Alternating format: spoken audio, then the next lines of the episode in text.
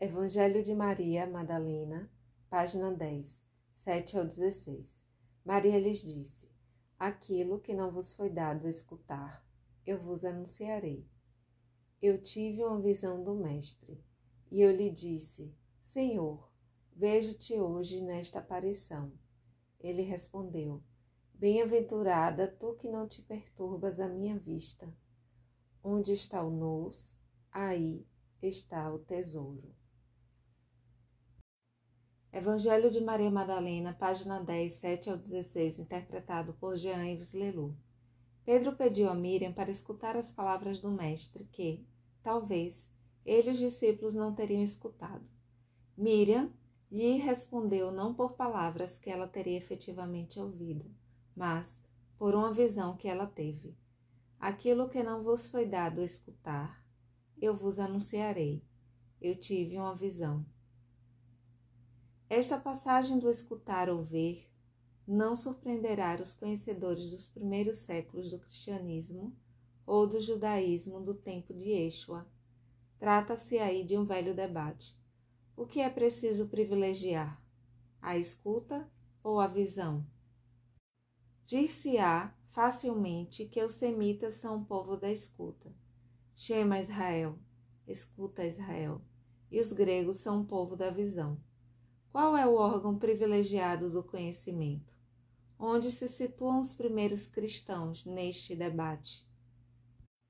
A se acreditar nos textos atribuídos ao apóstolo João, pareceria bem que se privilegia a visão. A vida se manifestou, nós a vimos e damos testemunho disso. 1 João 1, 2. E o apóstolo faz com que o próprio Yeshua diga: Abraão viu o meu dia e ele se alegrou. João 8, 56. A visão seria, pois, a realização da audição, sua plenitude e seu gozo. Alguns dirão que no Evangelho de Maria, Pedro e os discípulos não são senão ouvintes da palavra, ainda não chegaram à visão, onde ela, Miriam, chegou. Este tema da visão superior à audição é familiar a Filon de Alexandria aos escritos anteriores à redação dos Evangelhos. Citemos algumas passagens, particularmente do The Migration, Abraão. Aquele que vê é sábio, os loucos não são senão cegos e míopes. Assim, primitivamente chamavam os profetas de videntes. 1 SM 9, 9. E o asceta teve bastante cuidado em trocar o ouvido pelo olho, a fim de ver o que ele unicamente ouvia. Ele obtém, enfim, a herança onde reina a visão, ultrapassou aquela da audição, porque agora a moeda do estudo e do ensinamento, que é evocada em nome de Jacó, recebe a nova efígie de Israel, o vidente. Por aí introduziu-se a visão da luz divina, que é idêntica à ciência, e esta ciência abre o olho da alma para conduzi-la a todas as percepções, todas mais luminosas e mais claras que aquelas do ouvido. Aquele que faz ver é o próprio Deus, luz que desperta em nós a luz. Philon tira disso uma conclusão que nem todos aprovam. Vale mais ver do que possuir, e dá o exemplo de Moisés, vendo de longe a terra prometida. Quando fez ver a Moisés toda a terra, Deus lhe disse: Eu te faço ver a terra pelos teus olhos, mas tu não entrarás nela. DT 34:4. Não creias que se tratasse de suprimir o sábio por excelência, como entendem alguns espíritos limitados.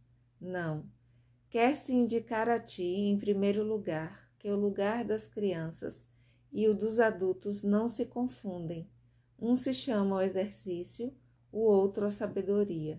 Em seguida, que as maravilhas da natureza são mais para ver do que para possuir, possedere, sentar-se em cima.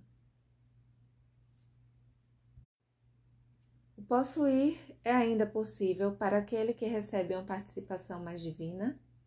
Entretanto, a visão continua possível. Se ela não está destinada a todo mundo, pelo menos ela está destinada a esta raça, entre todas purificada, de olhar afiado a quem o Pai do Universo faz ver suas próprias obras. Qual é a vida que sobrepuja a vida contemplativa e convém melhor a um ser de raciocínio? Se a voz dos mortais se endereça à audição, é porque os oráculos nos revelam que as palavras de Deus são, exemplo da luz, coisas visíveis. Está escrito: Todo o povo via a voz. Êxodo 20, 18s. Em lugar de ouvir a voz, porque efetivamente não havia tremores de ar, devido aos órgãos da boca e da língua, havia o esplendor da virtude, idêntica à fonte do Logos. A tradição retida pelo Deuteronômio parece, portanto, opor-se a esta primazia doada à visão, em relação à audição. Um exame atencioso da biblioteca hebraica mostra que estes dois órgãos de conhecimento não são a opor, mas que eles são complementares. De um lado é dito que a audição é um sentido supremo e que o homem não saberia ver Deus sem morrer. Além disso, é dito que a contemplação de Deus é possível. Moisés subiu com Arão, Nadab, Abiú e setenta dos anciãos de Israel. Eles viram o Deus de Israel. Eles contemplaram a Deus e depois comeram e beberam. É X 24, 9. O debate será retomado pelos padres da Igreja, a polêmica querendo fazer predominar um sentido sobre o outro. Cessa a partir de quando é lembrado que não se trata de nossos sentidos carnais, olho ou ouvido, mas daquilo que se podia chamar olho do coração ou ouvido interior. O próprio Philon falará da intuição é dito: Deus viu tudo o que ele fizera. Isto não quer dizer que ele pôs os olhos sobre cada realidade, mas que ele teve a intuição, o conhecimento e a percepção do que ele fizera. Então, a questão do Evangelho de Maria não é mais saber quem é superior, se aqueles que escutam o Mestre ou aqueles que o veem. A questão é saber como são possíveis esta audição pelo ouvido interior, para Pedro, ou esta visão pelo olho do coração ou do nous, para Miriam. É colocar a questão dos pressupostos antropológicos nos quais se inscreve o Evangelho de Maria, escrito em copta. Lembremos-nos que, por consequência, não serão somente gregos ou semitas. Inicialmente, Miriam anuncia: ela nada tem a esconder. Eu tive uma visão do Mestre.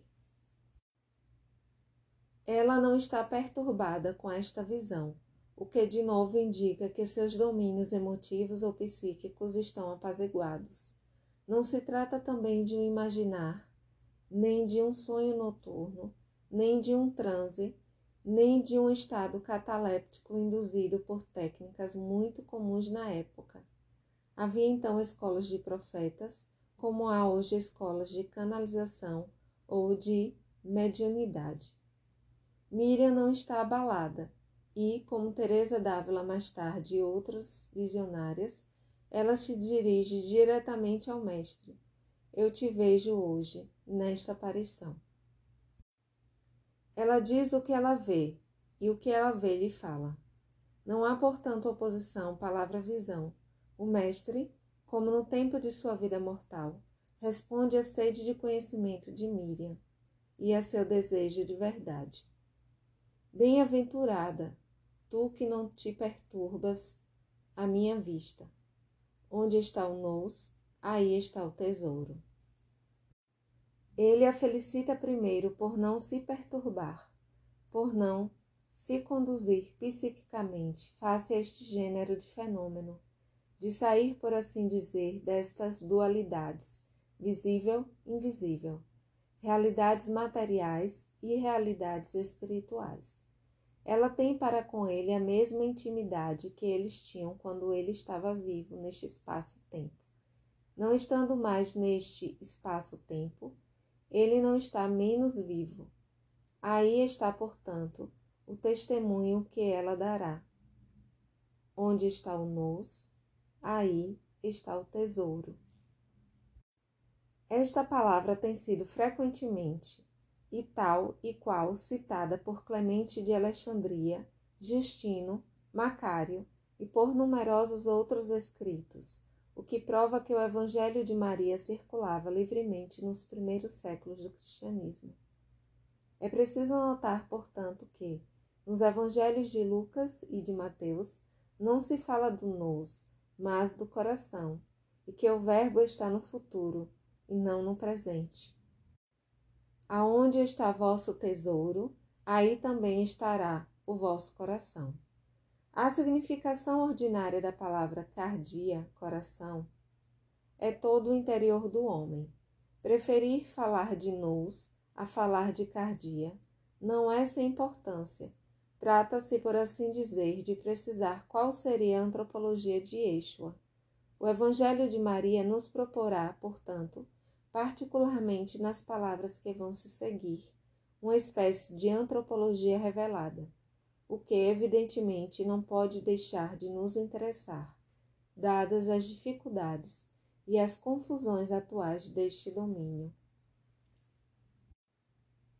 Notemos já, com Anne Pasquier, que no Evangelho de Maria esta palavra certamente pode ser colocada em relação à presença do Filho do Homem no interior de todo ser humano. Este tesouro não está, portanto, nos céus. Ele também não está para chegar. No Evangelho de Maria, o nous não representa o homem todo inteiro ou mesmo o elemento do homem, o coração ou o intelecto, que um dia deve encontrar o seu tesouro.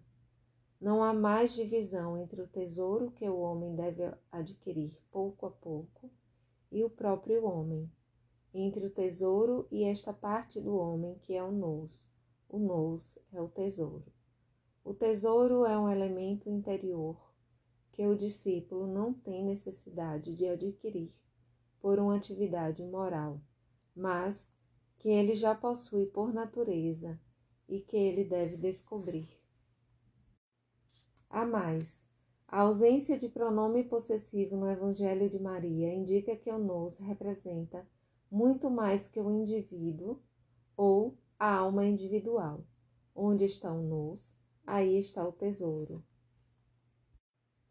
Em outros termos, transformamo-nos no que amamos, tornamo-nos aquilo que conhecemos. O desejo do ser é o ser mesmo que se deseja em mim. O olho pelo qual eu vejo Deus é o olho pelo qual Deus me vê, dirá mais tarde Mestre Eckhart.